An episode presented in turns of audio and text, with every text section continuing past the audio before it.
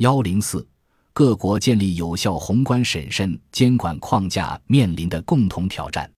此次国际金融危机之后，虽然各国监管者为加强宏观审慎监管做出了很多努力。但在建立一个有效的宏观审慎监管框架方面，仍然面临着巨大挑战。首先，对系统性风险进行准确分析、评估和预警存在很大的难度。现有的量化模型在预测危机方面仍未达到所期待的效果。我认为，对系统性风险的分析、监测、评估和预警，不只意味着建立指标体系和用模型进行量化分析。还需要相关部门运用经验判断，并共同进行研究分析。模型只能起辅助和参考作用，这就要求中央银行与监管当局之间进一步加强沟通与协调，将各自掌握的宏观、中观和微观层面的情况进行对接和汇总，通过深人分析、经验判断和讨论，研判金融机构在风险暴露方面的共性特征与相关性。经营模式的可持续性以及整个金融行业的发展趋势、风险水平与特征，及时发现可能产生的系统性风险隐患，并提出相应的政策建议。其次，在宏观审慎监管工具的设计和运用方面，面临着是规则导向还是相机抉择的问题。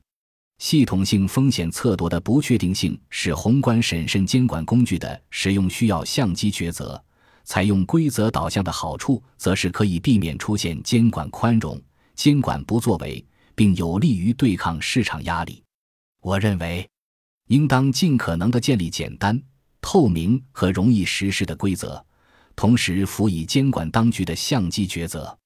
如果设计得当，规则可以成为不依赖事前风险评估的金融体系内在稳定器。再次，与货币政策的价格稳定目标相比较。金融稳定更难测度，因此很难对宏观审慎当局进行恰当的问责。宏观审慎治理架构需要在独立性和公信力之间把握有效的平衡，以鼓励决策者及时和负责任地履行职责。宏观审慎监管，尤其是系统性风险评估，需要由央行和监管机构共同完成，并采取协调一致的措施来化解系统性风险隐患。这对央行与监管机构之间进一步加强协调合作提出了更高的要求，同时还需要加强宏观审慎政策与货币政策和微观审慎政策等其他政策工具的协调配合。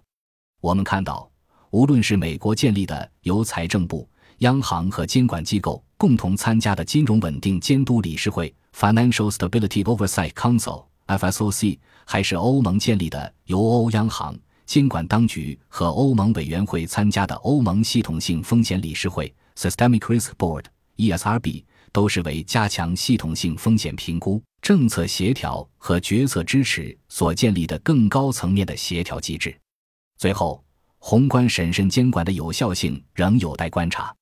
自2009年以来，金融稳定理事会、巴塞尔委员会和各国监管当局为解决大而不到问题做了大量工作。